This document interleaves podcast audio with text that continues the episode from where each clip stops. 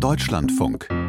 Sport am Morgen. An diesem Samstag ist der Fußball wieder voller Anekdoten. Ne? Was gibt's zu erzählen? Ja, wieder einiges. Also wenn wir auf den gestrigen Abend schauen, dann ist in der ersten Liga der Männer ein Phänomen zu beobachten gewesen, das sich jetzt über die letzten Spieltage beim ersten FC Köln eingeschlichen hat. Gegen die stärkeren Gegner punktet der Club, gegen die Vereine im Tabellenkeller verliert er. So auch am Abend im Heimspiel gegen den angereisten Tabellenletzten VfL Bochum, der nach dem Spiel sogar die Abstiegsränge verlässt. Und wie die Bochumer das geschafft haben, haben, erzählt Jan Wochner.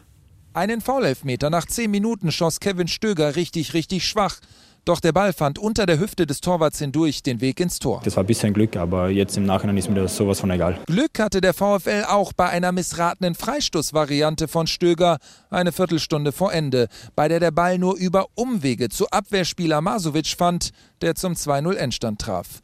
Der Sieg Glück für den VfL, aber kein Zufall, meinte Kevin Stöger. Ich glaube, wir haben uns das ein bisschen verdient gehabt. Ähm, ich glaube, wir haben uns in jeden Zweikampf reingehauen, egal ob vorne, hinten.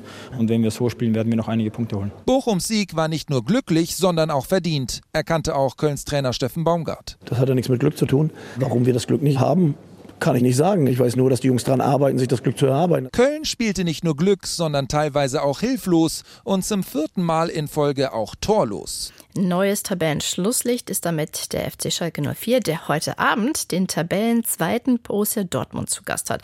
Und da sind wir bei ganz vielen Anekdoten, die regelmäßig ausgepackt werden, wenn diese beiden Vereine aufeinandertreffen. Das Revierderby, es ist zudem eine Jubiläumsausgabe Nummer 100. Und ganz gleich, wer bei diesen Derbys auf den jeweiligen Trainerbänken gesessen hat. Die Bedeutung dieser sportlichen Rivalität zweier Nachbarschaftsvereine wird immer betont. So auch von BVB-Trainer Edin Terzic und Schalkes Thomas Reis.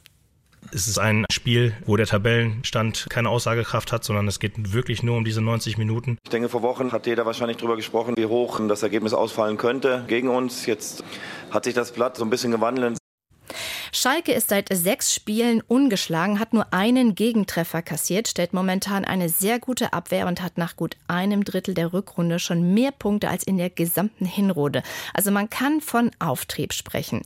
Die weiteren Partien des 24. Spieltages heute lauten FC Bayern München gegen den FC Augsburg, RB Leipzig gegen Borussia Mönchengladbach, Eintracht Frankfurt gegen den VfB Stuttgart und Hertha BSC gegen den FSV Mainz 05. In der ersten Liga der Frauen hat der FC Bayern München zunächst einmal die Tabellenspitze erobert durch einen 4 zu 0 Heimsieg gegen den MSV Duisburg. Da sind wir jetzt beim 14. Spieltag, der erneut eine Spielabsage erlebt. Die für heute angesetzte Partie Werder Bremen gegen Eintracht Frankfurt muss wegen Unbespielbarkeit des Platzes verlegt werden. Morgen können die Wolfsburgerinnen dann wieder an die Tabellenspitze kommen bei Bayer Leverkusen. Am anderen Ende der Tabelle treffen Schlusslicht Turbine Potsdam und der 1. FC Köln aufeinander. Außerdem die TSG Hoffenheim gegen SV Meppen und SGS Essen gegen SC Freiburg. In der deutschen Eishockeyliga gab es gestern einen emotionalen Abschied vom Rekordtorjäger und Scorer der Liga Patrick Reimer bei den Nürnberg Ice Tigers. Die verloren gegen die Fishtown Penguins aus Bremerhaven mit 2 zu 4 in den Pre-Playoffs, bei denen vier Teams dann darum kämpfen, in das Viertelfinale im Meisterschaftsrennen zu kommen.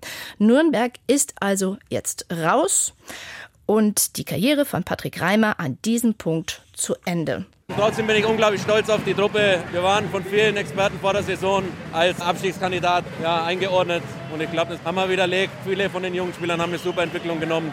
Und es macht stolz, dann da auch Teil davon zu sein. Deswegen hätten wir uns mehr vorgestellt. Es ist sehr, sehr ärgerlich und ich hätte mich gerne anders verabschiedet. Aber am Ende musste der Tag kommen. Der 40 Jahre alte Patrick Reimer, der bei den Olympischen Spielen 2018 in Pyeongchang im Olympiateam war, das damals sensationell Silber holte. Außerdem hat sich die Düsseldorfer EG gegen die Frankfurter Löwen durchgesetzt und sich für das Viertelfinale qualifiziert.